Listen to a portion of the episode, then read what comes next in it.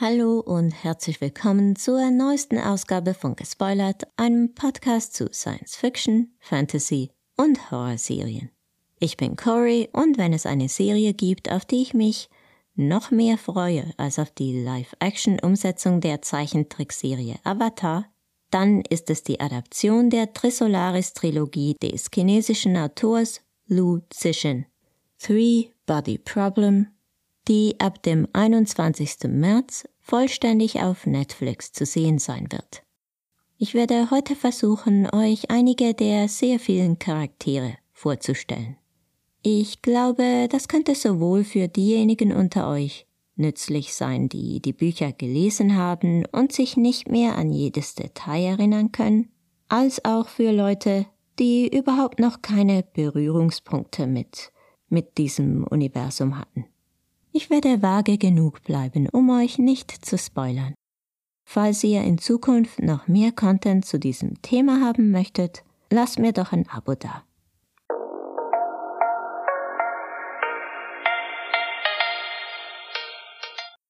Viele der Charaktere aus den Trisolaris-Büchern erscheinen nur in einem der drei Bücher und viele von ihnen sind nicht sonderlich gut ausgearbeitet. Das ist wohl eine der wenigen Schwächen dieser Bücher. Dabei ist klar, dass die Game of Thrones Macher Benioff und Weiss, die das Ganze zusammen mit Alexander Wu adaptieren, hier einige Korrekturen werden anbringen müssen. Dazu kommt, dass der größte Teil der Geschichte, vor allem am Anfang, in China spielt, mit chinesischen Charakteren. Es ist sicher nicht überraschend, dass die Figuren internationalisiert worden sind, aber, aber schade ist es irgendwie schon. Immerhin hat man sich beim Casting Mühe gegeben, nicht nur weiße DarstellerInnen zu berücksichtigen. Und natürlich sind auch nach wie vor Asiatinnen und Asiaten im Cast. Aber alles in allem kann ich mit dem Cast, wie er jetzt ist, ganz gut leben. Angeblich soll die erste Staffel der Serie sich vor allem am ersten Buch orientieren. Aber nach dem Trailer und den von Netflix veröffentlichten Kurzvideos der, der wichtigsten Charaktere bin ich mir da gar nicht mehr so sicher, ob das stimmt. Denn es scheint so zu sein, als hätte man alle wichtigen Charaktere aus den drei Büchern in der ersten Staffel versammelt, auch wenn sie hier natürlich ganz andere Namen haben und man die Figuren wohl auch sonst teilweise stark abgeändert hat. Irgendwie ist das schon verständlich, denn das erste Buch ist mehr oder weniger nur Setup für die folgenden Bücher, die dann so richtig gut sind. Und eigentlich ist es immer gut, wenn man einen Charakter bereits kennt, der später noch wichtig werden könnte. Die Serie ist meines Erachtens vor allem dann gelungen, wenn man den großen Ideen der Bücher folgt, wenn man diese großen Themen und Ideen aufgreift. Das sind Ideen philosophischer, und vor allem auch naturwissenschaftlicher Natur. Denn die Bücher leben vor allem davon und natürlich von der Spannung, aber das dann vor allem ab dem zweiten Buch. Es ist deshalb ebenfalls vorauszusehen, dass man versuchen wird, mehr Spannung in die erste Staffel oder das erste Buch hinein zu verpflanzen.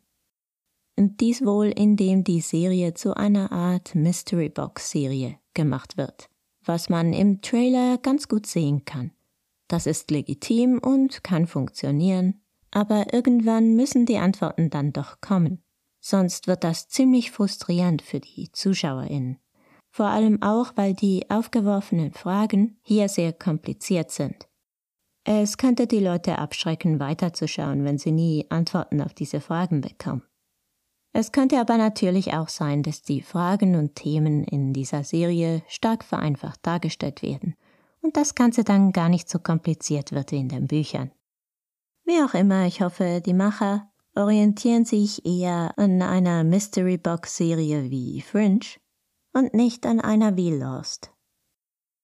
Die Mystery-Aspekte werden sich wohl auf die im Trailer aufgegriffene Mordserie an Wissenschaftlern fokussieren sowie auf ein ziemlich seltsames, mysteriöses VR-Game, das ebenfalls eine sehr wichtige Rolle spielt, vor allem im ersten Buch. Aber kommen wir jetzt, wie versprochen, zu den Charakteren.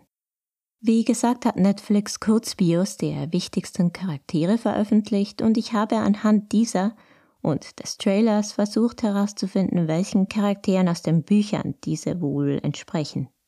Ich glaube, dass ich das ganz gut hingekriegt habe, aber, aber das sind nur Vermutungen. Ich könnte also auch falsch liegen. Außerdem könnten manche Charaktere natürlich auch völlig abgeändert werden oder eine Geschichte könnte in der Serie einem ganz anderen Charakter passieren. Etwas seltsam mutet es jedenfalls an, dass Netflix eine Gruppe von Wissenschaftlern namens die Oxford Five gegründet hat, die es in den Büchern so nicht gibt. In dieser Gruppe versammeln sich fünf der wichtigsten Buchcharaktere, deren Wege sich in den Büchern häufig nicht oder nicht zu überschneiden. Dies auch, weil einige von ihnen in verschiedenen Büchern auftauchen. Wie gesagt, ist es eigentlich eine gute Idee, wichtige Charaktere schon früher einzuführen, aber natürlich nur dann, wenn man noch was für sie zu tun hat. Es wird aber ohnehin so sein, so nehme ich zumindest an, dass man auch zeitlich einiges durcheinanderwirbeln wird. Es würde mich überhaupt nicht überraschen, wenn man einige Entwicklungen aus den Büchern in der Serie schon, schon früher andeuten oder gar anstoßen würde. Auch so hätte man sicherlich genügend Stoff für fünf oder mehr Staffeln, vor allem weil die erste Staffel gerade mal acht Folgen umfasst. Beginnen wir doch gleich bei den Oxford Five. Dabei handelt es sich um eine Gruppe von fünf Wissenschaftlern, die, wie ich annehme, alle an der, an der renommierten Universität in Oxford studiert haben. Die meisten von ihnen, wenn nicht alle, dürften also aus England stammen. Bekannt dürfte vielen Jack Rooney vorkommen, da er von John Bradley verkörpert wird. Samuel Tarley aus Game of Thrones. Einer von gleich drei Game of Thrones Stars im Hauptcast. Jack ist wie die meisten anderen in der Gruppe ein Physiker. Allerdings hat er sein Wissen benutzt, um ein Snack-Imperium aufzubauen. Gemäß Netflix ist er etwas laut, aber durchaus liebenswert. Diese Beschreibung passt recht genau auf einen Buchcharakter namens Hu Wen, auch wenn es glaub kein Snack-Imperium war, das er aufgebaut hat. Es ist anzunehmen, dass dessen Rolle vergrößert wurde, denn er hat zwar eine wichtige, aber doch eigentlich eine kleine Rolle in den Büchern. Falls sie also nicht gerade alles ändern, nehme ich nicht an, dass Jack Dreh- und Angelpunkt der Story sein wird. Wir haben auch in den bisherigen Trailern eigentlich nicht so viel von ihm gesehen. Da war vor allem die Käferszene. Kommen wir als nächstes zu Will Downing, der von Alex Sharp gespielt wird. Er arbeitet als Physiklehrer und kriegt eines Tages eine Nachricht, die sein Leben völlig auf den Kopf stellen wird. Das klingt nach Yun Tianming, einem eher introvertierten Typen, der sich eigentlich nirgends je so richtig zugehörig fühlt. Sein einziger richtiger Freund ist wohl der bereits erwähnte Jack Rooney. Wenn es sich bei Will tatsächlich um Yun Tianming handelt, dann dürfte er heimlich Gefühle für ein anderes Mitglied der Oxford Five haben, für Jin Cheng. Bei der von Chess Hong gespielten Jin Cheng dürfte es sich um den Buchcharakter Cheng Xin handeln. Die Namen klingen auch sehr ähnlich. Jin Cheng und Cheng Xin. Ich nehme an, dass auch sie mit Jack befreundet ist. Wir sehen sie auch auf Promomaterial teilweise nebeneinander stehen. Und Will dürfte, wie gesagt, in Jin verschossen sein. Zumindest ist er dies in den Büchern. Sie ist einer der wichtigsten Charaktere, wenn nicht der wichtigste des dritten Buches. Gleichzeitig ist sie aber auch ein äußerst umstrittener und sehr unbeliebter Charakter. Dies vor allem deshalb, weil ihr Verhalten recht frustrierend sein kann. Zumindest war es das in den Büchern. Sie stellt ihre Ideale immer und zu jeder Zeit über alles andere und ihre Entscheidungen sind deshalb manchmal schwer nachvollziehbar. Allermeistens macht euch ihren Charakter jedoch weshalb ich hoffe, dass wir sie vielleicht dadurch, dass sie schon von Anfang an dabei ist, besser verstehen können. Sie ist sozusagen die Antithese zu einem anderen Charakter, Thomas Wade, über den ich später noch sprechen werde. Er ist kein Mitglied der Oxford Five. Das nächste Mitglied der Oxford Fünf, Saul Durand, hätte meines Erachtens am ehesten die Voraussetzung, Luo Ji darzustellen. Einen ganz, ganz wichtigen Charakter aus den Büchern. Die Buchfangemeinde ist sich hier jedoch überhaupt nicht einig. Manche halten es für wahrscheinlicher, dass er die Rolle von Shang Bei Hai übernehmen wird über den ich später ebenfalls noch sprechen werde. Gespielt wird Saul Durand von Jovan Adepo, der bereits in den Serien The Leftovers und Watchmen sein großes Talent unter Beweis stellen konnte. Luo Ji ist einer meiner Lieblingscharaktere im zweiten Buch, weil er ganz anders ist als alle anderen.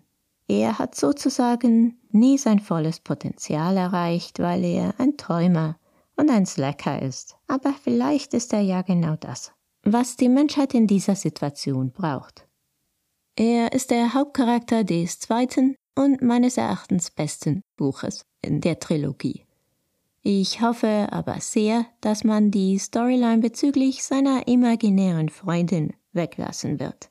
Die war ziemlich sexistisch. Also die Storyline, nicht die Freundin. Diese Geschichte hat auch nicht wirklich was zum großen Ganzen beigetragen, es geht also überhaupt nichts verloren. Auch bei ihm gibt es einen Charakter, der sozusagen sowas wie seinen Gegenpol darstellt. Shang Bei Hai, den ich bereits kurz erwähnt habe und auf den ich später noch eingehen werde. Und dann wäre da noch ein weiteres Mitglied der Oxford Five, Augie Salazar, gespielt von Asa Gonzalez. Sie dürfte die Entsprechung von Wang Miao sein, der Hauptperson des ersten Buches. Das führe ich vor allem auf den Trailer zurück, wo man sieht, wie sie vor ihrem inneren Auge einen Countdown sieht, aber auch auf ihre Bio, wo es heißt, sie setze sich mit Nanotechnologie auseinander. Denn das trifft beides auch auf Wang Miao zu.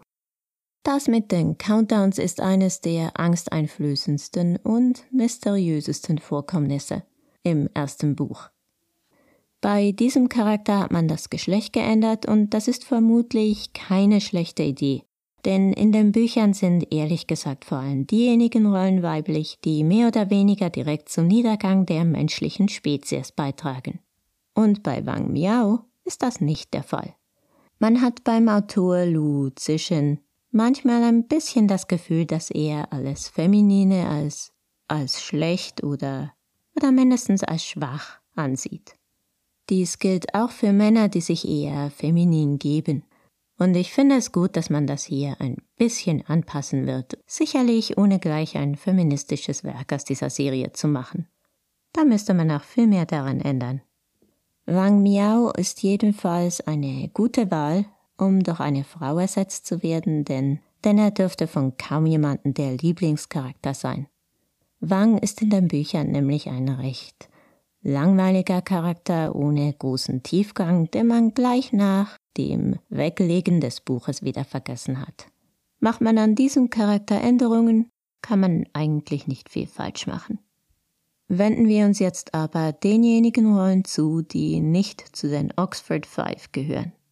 Am besten fangen wir dabei mit Desche an, einem Charakter, der der direkt aus den Büchern entnommen wurde, inklusive Name. Er wird gespielt vom immer sehenswerten Benedict Wang. In den Büchern freundet sich Deshe mit Wang Miao an, dürfte sich hier also wohl mit Orgi anfreunden. Und das könnte ganz interessant sein.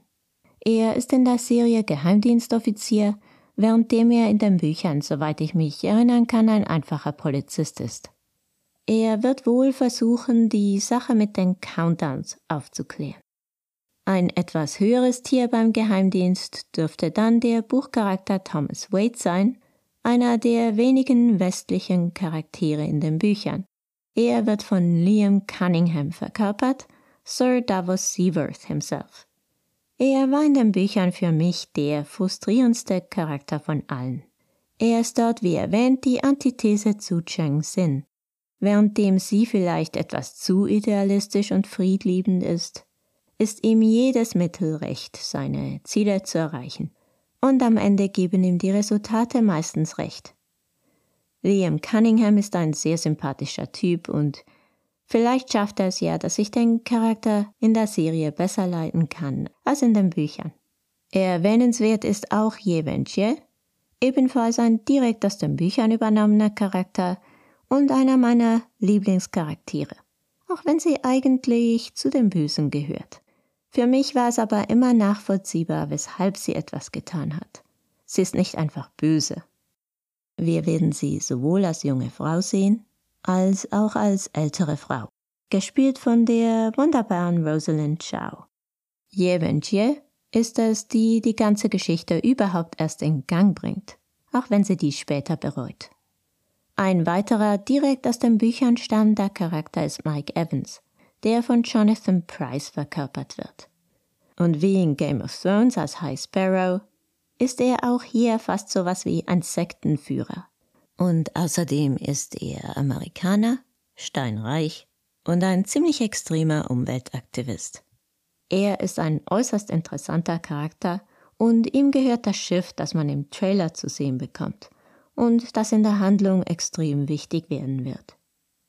Dort werden sich sicherlich einige der spannendsten Momente der ersten Staffel abspielen. Dann fehlen meines Erachtens noch zwei wichtige Charaktere, Rajwama und Sophon.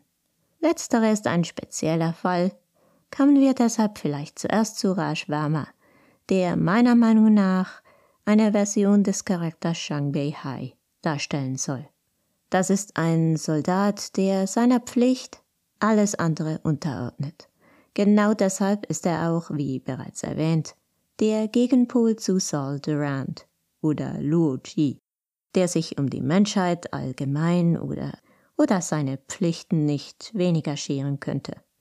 Gespielt wird Raj von Sameh Usmani, den man aus Inventing Anna kennen könnte. In der Serie heißt seine Freundin interessanterweise Jin. Jin Cheng dürfte also hier seine Freundin sein. Ich glaube nicht, dass sie sich in den Büchern überhaupt kannten. Ich verstehe natürlich, dass man wollte, dass wir von A bis Z denselben Leuten durch diese riesige Geschichte folgen können, damit alles nachvollziehbarer wird. Aber irgendwie widerspricht die Tatsache, dass sich alles auf diese paar Leute konzentriert, die sich dann häufig auch noch kennen, dem riesigen Umfang der Tragweite der Geschichte. Und warum internationalisieren, wenn am Ende dann einfach alles von ein paar Engländern ausgeht? Aber ich weiß schon, das sind halt TV-Regeln, das ist ein anderes Medium als, als ein Buch.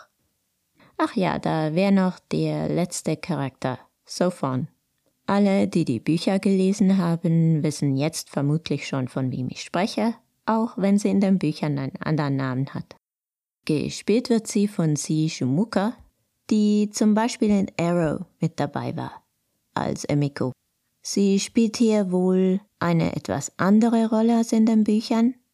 Hoffentlich eine ausgeweitete, denn sie war ein ziemlich interessanter Charakter.